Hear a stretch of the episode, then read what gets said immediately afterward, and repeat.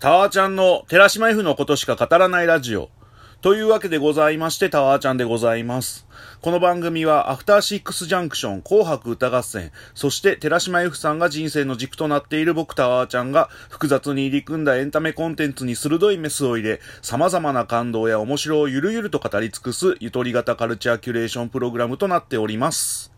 5月16日に、えっ、ー、と、文学フリマという同人誌即売会がありまして、そこに僕、今回も出品いたしまして、ただ今年はですね、えっと、緊急事態宣言中ってこともありまして、その人数の制限をかけたり、あとその検温とか消毒とかもしっかりやりつつ、今回参加したわけなんでございますけど、まあ本当に前回参加した時とは全く違う雰囲気の文学フリマではあったんですけど、あと告知とかもしづらくて、まあ今回も新しくアトロクオフ会人作ったんですけど、なんか来てくださいねみたいなことも、こんなご時世ではありますし、ツイッターで一回だけ告知しただけだったんですけど、それでもツイッター見ましたって言って来てくださった方とかもいらっしゃったりとかしまして、あと、その僕が寺島 F さんの記事を書いてるっていうこともあって、寺島 F さんのオタクも来てくれたりとかして、本当にありがたかったですよね。寺島 F さん、あれだったんですよ。スペースエモのライブ配信の直前だったりとかしたんですけど、そんな時間にもかかわらず来てくれて、ちょっと嬉しかった感じはありましたけど、それでですね、アトロクオフ会人、僕とオカジニアさん共同で、アトロクのライブダイレクトの感想戦的な記事を今やってまして、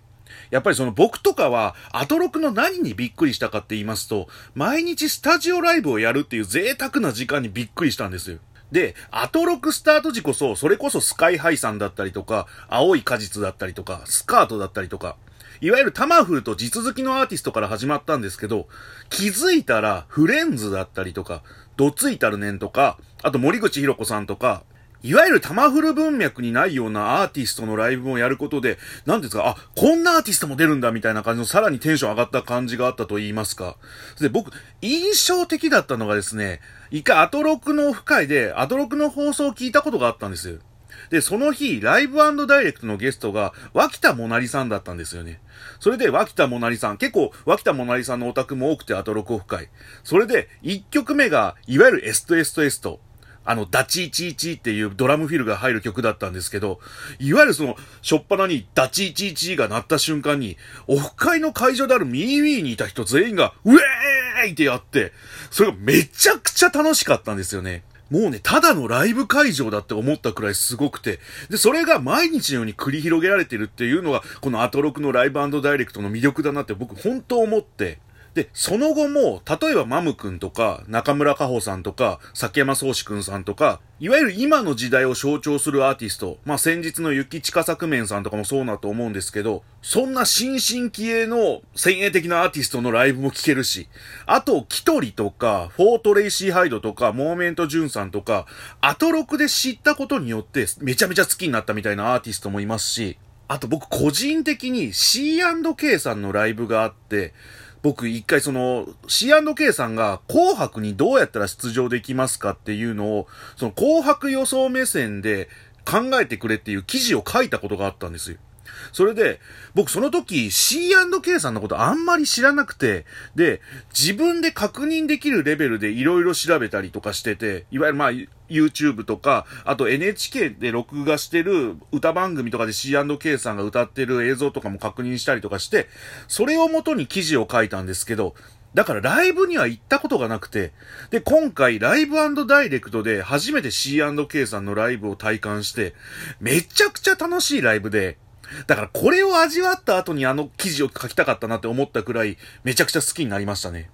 だから本当に、僕がアトロクにここまでの思いを馳せた理由は、ライブダイレクトにあったんじゃないかなって思うくらい、本当ライブダイレクト大切な時間ではあるんですけど、で、前回のオフ会陣を書いた時に、今後のアトロクのライブダイレクトに出てほしいアーティストを、僕とオカジニアさんお互いに数組ずつ挙げたんですよ。で、その記事を書いたのがですね、2019年の10月とかで、もう1年半くらい経ってるわけじゃないですか。で、今回はそのアップデート版をやろうと思ったんですけど、あれなんですよね、その先日、アトロクの別冊の方でですね、ポッドキャストで、番組リスナー初のポッドキャスターですごい逸材が現れるっていうことで、今回のそのアトロクのオフ会時にも寄稿してくれた、三毛猫電力さんとユーフォリアノビディシマさんのポッドキャストが紹介されまして、特にですね、その三毛猫電力さんの寝転びラジオ。僕その初めて聞いた時に、その喋り方とか話のまとめ方がめちゃくちゃ丁寧で、本当にアナウンサーさんがやられてるくらいの凄みを感じ取ったんです。で、僕そこまで熱心に聞いてたわけじゃなかったんですけど、最近の配信会とかを聞くと、まずその知識の裏付けからちゃんと来てるトークなんだなっていうのを改めて感じて、めちゃくちゃやっぱこの人すごい人なんだなって改めて思いまして、ちゃんとまた聞き直そうかなとは思ったんですけど、それでですね、最新の回がですね、この人まだアトロクに出てないんですかっていう企画をやってまして、まさに僕が今回やろうとしてた企画と一緒なんですよ。で、向こうはですよ、そのアトロクに取り上げられるレベルのポッドキャスターとして、まあ僕よりもはるか上の方を行ってるわけなんですよ。で、下の方でゆるゆるとやってる僕が後追いで同じ企画をやるのであれば、だったら真っ向からパクろうかなと思いまして。ですので今回はですね、特別企画としまして、この人まだアトロクのライブダイレクトに出てないんですか？という企画をやろうと思います。ただですね、前回記事を書いたのが1年半くらい前で、例えばその時に僕が挙げました、もちろん寺島由布さん。寺島由布さんは今年の2月8日に、えっと、アトロクのライブダイレクトに出演しまして、あと、キキビビリリーさん、ユッフィーさんの80デニールの恋とか、ラストシンデレラとかを提供してくれたアーティストなんですけど、えっ、と、キキビビリリーさんも名盤ですよね。グッドラックチャーム。それを引っ提げて、今年の1月12日に出演されました。あとですね、鬼瓦さんも挙げたんですけど、まあ、ユッフィーさんで言いますと、好きがこぼれるのギターに斎藤さんが参加されたり、あとですね、アイドル周りで言うと、ウッカさんの名曲、それは月曜日の9時のようにとか、あと、ホワイドールさんの名曲、恋なのかなとか、もう、ほんと僕の大好きなアイドルソングを何曲も手掛けられたりとかしている、鬼瓦さんもですね、えっと、状況的には正式に出場したわけではないんですけど、2020年の2月13日に、バレンタインキッスの、えっ、と、一員としまして、まあ、サティフォさんが単独で出演されまして、だから、鬼瓦さんに関しては引き続き期待したい思いでいっぱいなんですけど、その3組は除きました。あと、オカジニアさんが挙げたグループも個人的には本当出てほしいなってアーティストなんですけど、オカジニアさんが挙げたのが、まずはですね、ダルジャブステップクラブ。まあ、いわゆる人力でベースミュージックをやってるバンドで、メンバーもですね、元ダコタスピーカーの後藤さんとベンチさん。あと、ウォズニャックの星優太さん。まあ、照井さんの、その空飛ぶ魚のプロデューサーでもある、照井義正さんとの盟友でもありますね。えっ、と、星優太さん。あと、アラスカジャムの森信玄さんっていう、いわゆるスペシャルバンドで、本当にライブがめちゃくちゃ楽しくて。あと本当アトロクとの親和性とかもマジダルジャブステップクラブありそうなんですよね。だから僕もちょっと期待したいところがあるバンドだったりして。あとですね、あの子はウォンバット。このバンドはですね、オカジニアさんの自主企画のクルイザックにも参加したバンドで、本当にキャッチーだし、そこテンションも高くて楽しいし、しかも情報量がめちゃくちゃ多いんですよ。ライブの。だから、あの、やばい T シャツ屋さんとか、その辺を初めて見た時の衝撃に近い楽しさがあって、ほんと僕も好きになったバンドだったりしますね。あと、鶴っていうベテランのバンドも上げてて、2008年にデビューして、その夏の魔物とか、ソウルメイト今夜とか、本当にいい曲がたくさんあるグループで、ウィキペディア情報だと、鶴ヶ島出身だから鶴って言うんですよね。鶴ヶ島、鶴ゴン、ゆるキャラの鶴ゴンでおなじみの鶴ヶ島ですけど、そんな鶴、合わせて3組を挙げてくれました。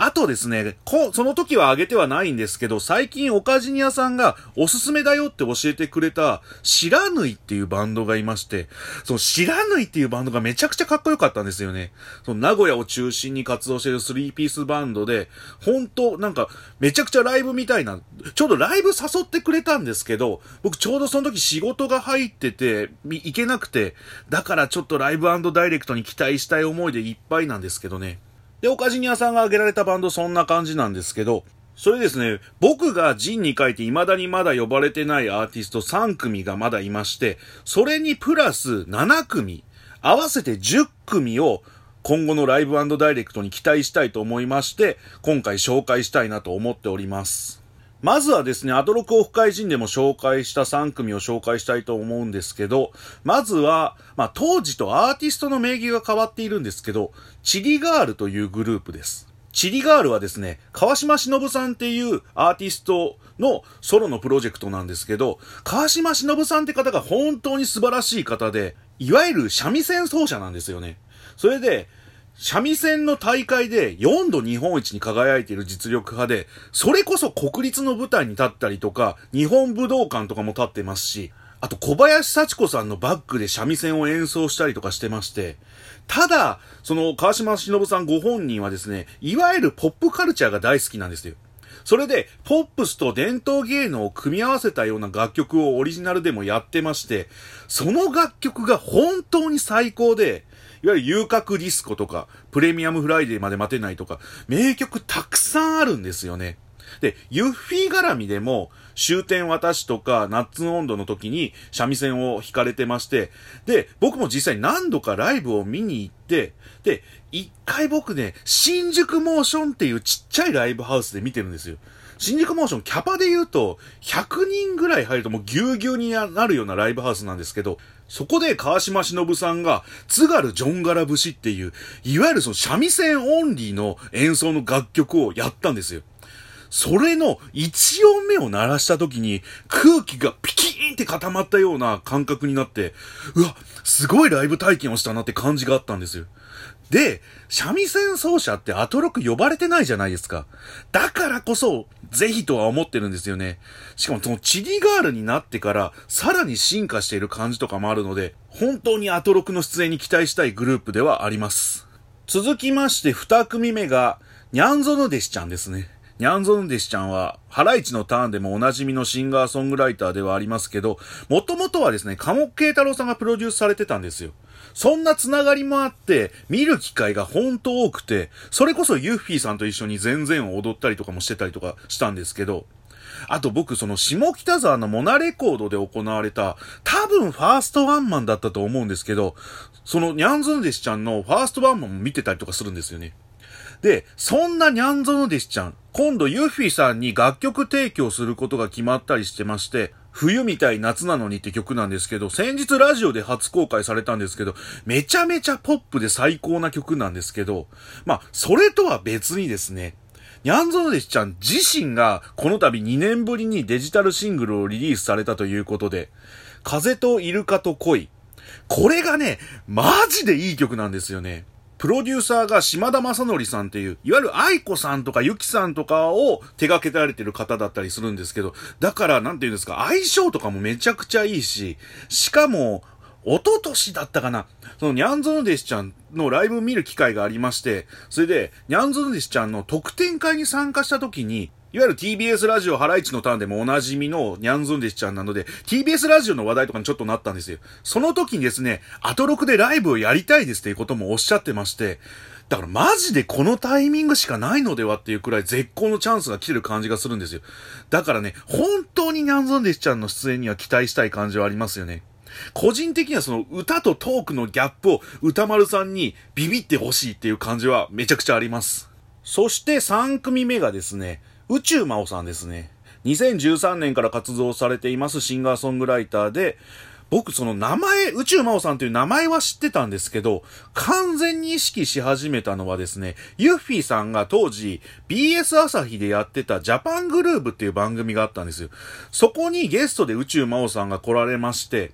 で、その時にですね、自身の映画の見方みたいな話をされてまして、なんて言うんですか、その映画の見方が、なんとなく玉フルリスナー感があるなと思ったんですよ。それで僕多分、それを脊髄反射的にそのままつぶやいたんですよ、ツイッターで。内真央さん、玉フルリスナー感あるな、みたいな感じでつぶやいたら、そしたらご本人からリプライをもらいまして、タマフルヘビーリスナーで、歌丸さんにどれだけのカルチャーの啓蒙を受けたことかっていう返信をもらえたんですよ。その時に、あ、やっぱりそうなんだってなって。で、その後、宇宙魔王さんツイッターをフォローさせてもらったんですよ。そしたら、いわゆるその人間交差点に遊びに行ったりとか、ブラスト口論を読んでたりとか、もう歌丸さん信者っていうのは手に取ってわかるレベルで、しかもですね、宇宙魔王さん、三田村千春さんっていうシンガーソングライターの方と、女二人映画の話っていう映画に関してのポッドキャストをやったりとかしてまして、アトロクとの親和性も高いし、なんといっても宇宙マンさんマジで曲がいいんですよね。そのヘアカラーだったりとか、涙色ランジェリーとか、あと塩サイとかめちゃくちゃ好きなんですけど、実際僕ワンマンライブに行くくらい好きになってしまいまして、だから、ほんと宇宙魔王さんと歌丸さんの開口は本当に期待したい感じはありますね。という3組がジンにも掲載しました3組なんですけど、この他にもですね、7組あげようと思いまして、ちょっとこれはですね、部門別に分けてみました。まずはですね、ユッフィーさんと仲良し部門。もうこれは完全にあれですね。ジンもそういう流れでアーティストを上げていったんですけど、でも例えばライブダイレクトの出演者で考えても、例えばシーズ・サマーさんとか、グッバイ・エイプリルさんみたいに、まあ音楽的にお世話になってたりとか、プライベートでも仲がいいアーティストさんだったりとか、あとライブで共演なさったベッドインさんとか、クリトリ・クリスさんとか、あと麦かっこ猫ちゃんとかも、アトロクには出演されてるわけですし、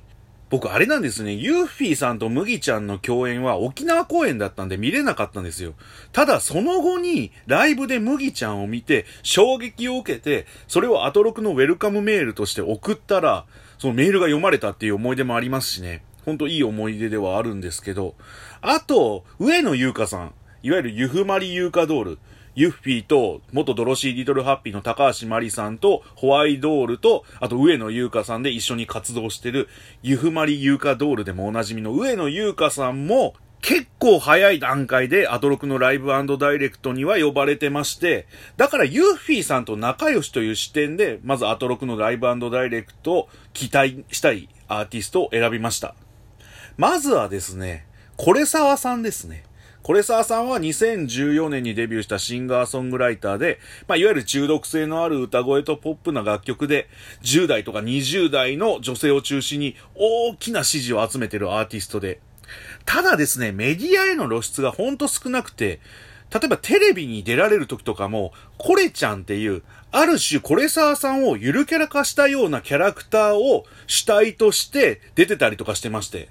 まあ、それがきっかけかはあれなんですけど、これささん、うなりくんと新庄くんと佐野丸とふっかちゃんっていう、もう人気ゆるキャラと一緒にですね、バンドコレちゃんズっていうのを結成してまして、僕はですね、そのバンドがユッフィーさんと共演したんですよ。だからコレサワさんのステージを見たっていう感じなんですけど、実際そのユッフィーさんも、川嶋志乃舞さん、先ほどの CHiLi GiRL の川嶋志乃舞さん伝いで、コレサワさんと仲良くなられてるんですよ。それこそ一緒にディズニーランドに行ったりとか、自粛期間中だとそのズームで料理会をやられてるくらいの仲だったりするんですけど、コレサワさんに関してはやっぱり曲がめちゃくちゃいいので、その僕のその J-POP への琴線にめちゃくちゃ触れまくってると言いますか、そういう意味でも、その、やっぱこれサーさんのライブダイレクトに期待したいって思いもありますし、あと、文化放送で、これ沢さんラジオのパーソナリティやってまして、その番組が週替わりのパーソナリティの番組をやってまして、他の週を担当してるアーティストがですね、中村恵美さんだったり、竹内杏奈さんだったり、樋口愛さんだったり、その何度かもうアトロクのライブダイレクトに出演しているような面々で、だからこそ親和性もあると思ってますし、あとやっぱこれ沢さん普通に人気のあるアーティストなんですよ。だから、この木を逃すとなかなか難しくなるのではっていうパターンはあると思うんですよね。僕その、以前、山本隆明アナ、高木がですね、番組初期の頃に、あいみょんが好きだって言ってたんですよ。で、あいみょんがまだそのマリーゴールドとか出す前のタイミングで、その時に一緒にいた高橋義明さんも知らなかったくらいの感じだったんですよね。だから、今考えるとあのタイミングでブッキングしておけば、あいみょんがライブダイレクトに来てくれた可能性があるかなと思ってまして、で、コレサーさんも、もう今現状めちゃくちゃ人気のあるアーティストなので、早い段階で呼んでほしいなとは思いますよね。だから、そう考えると、オフィシャルヒゲダンディズムとか、緑黄色社会とか、マジで絶妙なタイミングでの出演だったなって思いますよね。緑黄色社会に関しては本当今年、紅白の可能性すらあると思ってますしね。ぜひにって感じはあります。ユッフィーさんと仲良し部門、もう一組ですね。コールミーさんをあげたいなと思っております。コールミさんはですね、元ドロシー・リトル・ハッピーのメンバーでもある、ルーナさん、ミモリさん、コウミさんの3人で結成されたガールズユニットでございまして、ユッフィーさんとは、いわゆるドロシー・リトル・ハッピー時代からの仲良しで、特にコウミちゃんに関しては、ライク・ア・バージンの振り付けも担当されたりとかしてまして、結構ほんと仲のいいグループだったりするんですけど、そんなコールミーさんですね、完全セルフプロデュースでありながら、めちゃくちゃ質の高い音楽を発表し続けてるグループでございまして、だから、そのやってることが高次元すぎて、アイドルの枠に最近収まらなくなってきてるようなグループになってきてまして、それこそ、グローバルな観点からのサウンドメイクとか、いわゆる歌丸さんが言うところのアイドル的ソングのど真ん中を言ってるような気がするんですよ。で、コールミーさんってまだ歌丸さんのマブロンで取り上げられたことがないんですよ。だから、ライブダイレクトは後回しでもいいので、まずマブロンで取り上げてほしいっていう思いはめちゃくちゃあったりしますね。それくらい楽曲のレベルめちゃくちゃ高いと思ってます。ユッフィーさんと仲良し部門は以上2組なんですけど、まあ、今回は選んでないですけど、例えばアイドルで言うと、スイーニーさんとか、バンドじゃないもんさんとかは、アトロク倍しそうな感じはあるかなとは思ってますね。あと、花江さんとかもきらびやかなライブを展開してくれそうな感じありますし、あと、ゆるキャラのグループで言うと、GCB とか、キャラメル、ふなっしーのバンドですね。キャラメルとかも期待したい感じはあったりします。続きまして、単純に好き部門ですね。まあ単純に僕が今気になっているアーティストを、えっと、何組か挙げたいと思います。まず、まあ、今年一番聴いてるかもレベルで聴いてるグループですね。 Zoomgals です。 Zoomgals は、 valknee さん、なみちえさん、 ASOBOiSM さん、田島ハルコさん、 Marukido さん、アッコゴリラさんの6人でコロナ禍に爆誕させたギャルサー的ヒップホップユニットではあるんですけど、僕ほんとその、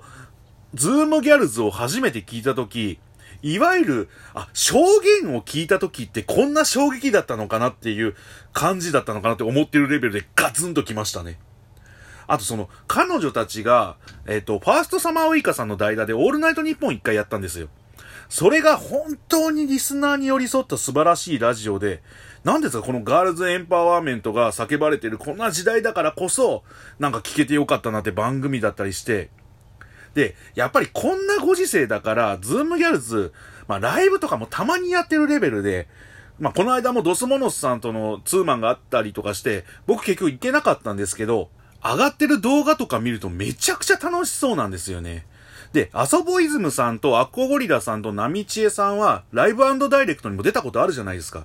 だから、その流れで、 Zoomgals 出てくれないかなとは、マジで思ってます。本当に期待してます。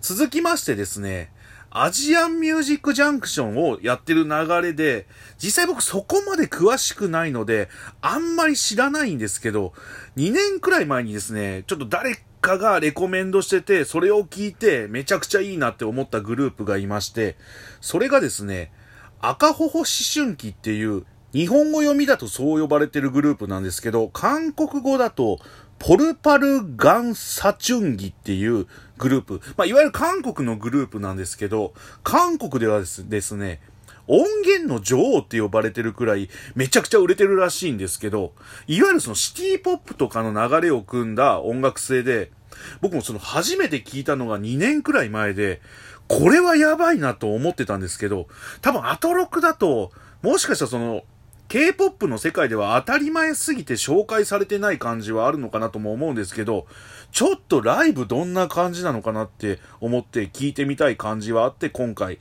上げさせてもらいました。そしてこのブロック最後はですね、メスコランサですね。プルルンハニートラップでおなじみの成瀬ここみさんを中心に結成されたバンドなんですけど、僕あれなんですよ、この間、紙パンツドキドキさんのスペースで、あの、スペースっていう、そのツイッター版のクラブハウスみたいな感じのがありまして、それでメスコランサの話を他の人と紙パンツさんがされてたんですよ。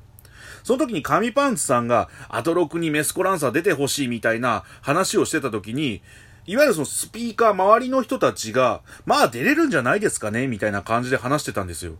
それを聞いた時にですね、あ、もしかしたらメスコランサって、ナーメテーター案件なのかなと思っちゃってまして。で、どうせ、成瀬ここみさんが趣味で適当にやってるバンドなんでしょくらいの感じで思ってる人がいたら、マジでほんとうるさいわね、ほっといての精神で、ちょっと改心させたいなっていう思いがありまして。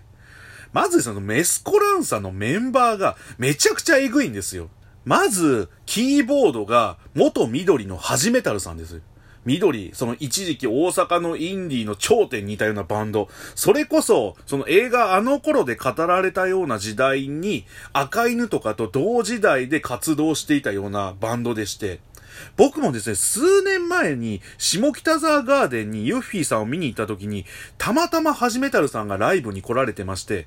で、鴨慶太郎さんもいたんですよ。で、鴨さんが、紹介するよみたいな感じで、紹介してくれて、ご挨拶したことがあるんですよ。多分向こうは覚えてないとは思うんですけど、今考えたらめちゃくちゃいい思い出だったなって思いますね。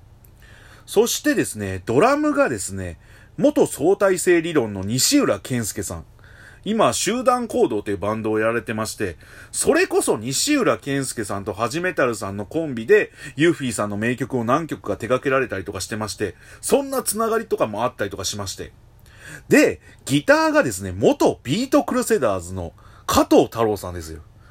もうビークルなんて言った僕ら世代のパンクスターですよね。 HIT IN THE USA。もうね、何度もライブ見に行きました。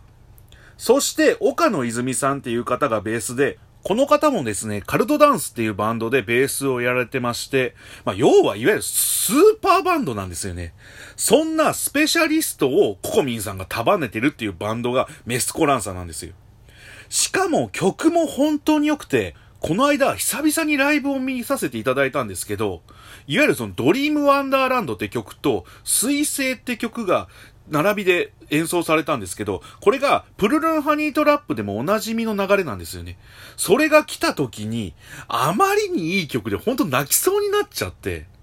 あとそのココミンさんがソロ曲のご無沙汰っていう曲があって、その曲はバンドの曲じゃないから他のメンバー演奏してないんですよ。ただ、そのご無沙汰をココミンさんが歌ってる姿を、その全員が温かい目で見守ってる姿を見た時に、それがめちゃくちゃなんか美しく感じて、あ、本当にそのバンドとしても素敵すぎる形なんだなって僕思っちゃってまして。ブルルンハニートラップ今、そのメール読まれてる方とかも、例えば僕とか、紙パンツドキドキさんとか、ミッシェルガンエレファントカシマシ男さんとか、ジャイアント厚彦さんとか、もうアトロクでもめちゃくちゃ読まれてる方が、本当にプルルンハニトラップ聞いてるんですよ。だから、アトロクにそろそろ読んでほしいっていうのは本当に心から思いますね。メスコランサ、そのナーメテーターって思って読んで衝撃受けてほしいです。まあ単純に好き部門、こんな3組を挙げましたけど、他にもですね、迷った感じで言いますと、例えば、ザ・ペギーズとかは、アルプススタンドの端の方の流れとかもあったりとかしてあるんじゃないかなと思いましたし、あと、前村千秋さんですよね。僕、前村さんに関しては、一回その吉田剛さんのあれで出演してるじゃないですか。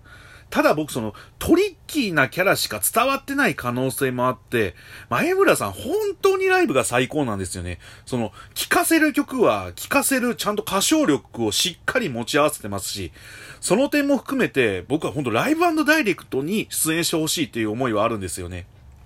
あと、今年聞いてる中で言いますと、例えばフジロックの出演も決定しました、朝木さんとかもね、術ノ穴所属のエレクトロポップのアーティストなんですけど、朝木さんもアトロクに合うとは思いますし、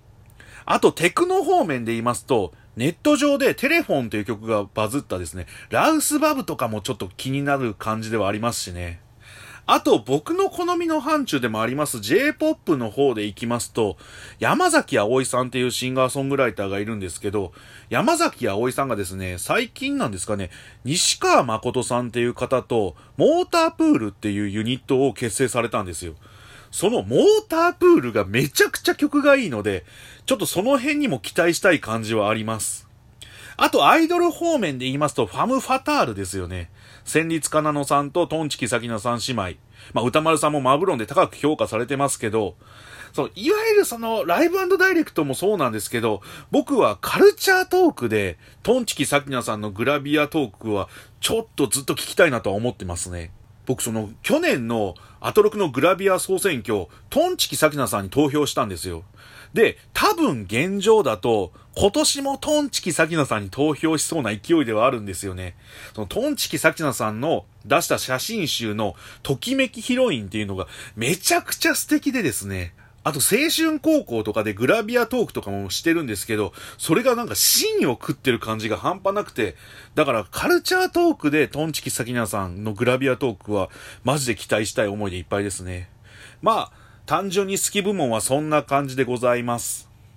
最後はですね、ライムスターと名優部門。これに関して言うと、例えばヒップホップの流れとかでまだ出演してない方とかもいると思うんですけど、僕やっぱヒップホップに関してはちょっと門外観だったりするので、ちょっと今回はヒップホップ以外の流れを挙げました。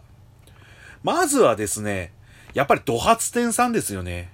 多分トークとかでもまだ出演されてないとは思うんですけど、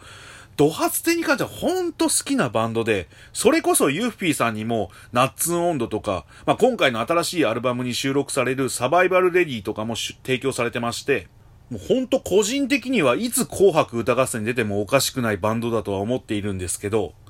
ライムスターとも結構交友がありまして、僕が印象的だったのは、ライムスターとドハツ戦とスクービードゥっていう組み合わせのスリーマンがあったんですよ。川崎クラブチッタ。その時にですね、ライムスターの活動休止前にマミー D さんがめちゃくちゃ悩んでたらしくて、その悩み相談に乗ってあげてたのがマシコさんだったっていう話もあったりとかしまして。だから今のライムスターがあるのには、一旦にはド発展の存在があるのではと思思ってまして。だからこそ、まあ、ライブダイレクトもそうですけど、個人的には人間交差点の出演に期待したい思いはありますよね。まあ、あと、マシコさんに関しては普通にトークとかも面白いので、カルチャートークとかでも、ちょっと出演は期待したい思いではあります。ラスト10組目ですね。まあ、ラストはですね、本当はですね、本当は、ブラフマンをあげたかったんですけど、やっぱりブラフマン、メディアに出るイメージがあんまりないじゃないですか。でですよ、そんな折にですね、幡ヶ谷のラーメンアイドルとして衝撃のデビューを果たしたアーティスト、スキスキロンちゃんっていう方がいまして、僕は個人的にスキスキロンちゃんをライブダイレクトに推したいなと思いました。スキスキロンちゃんはですね、まあ、要はですね、ブラフマンのドラマーであるロンジさんがやってる、まあ、アイドルっていうんですかね。まあ、ちょっと情報量の塊すぎて何とも言えないんですけど、僕ですね、その2014年に、風とロックっていうイベントに行った時に、そのライブ、ライムスターと電波組インクとブラフマンとかが出てて、あと他にも何組、エゴラッピの中野義恵さんとかもいましたかね。何組か出てたと思うんですけど、で、当時、ロンジさんがですね、電波組インクの古川みりんさんのソロ曲をプロデュースしてまして、多分その流れから登場したアーティストだとは思うんですけど、その風とロックのそのイベントで、アンコールの時に最後にに何か一曲歌うってなった時に、敏郎さんがですね、ブラフマンとか、オーバーグラウンドアコースティックアンダーグラウンドの曲とかは、歌うことはできないけど、ロンジさんの曲なら大丈夫ですって言って、敏郎さんがドラムを叩き始めて、ロンジさんが歌い始めた曲が、この好き好きロンちゃんって曲だったんですよ。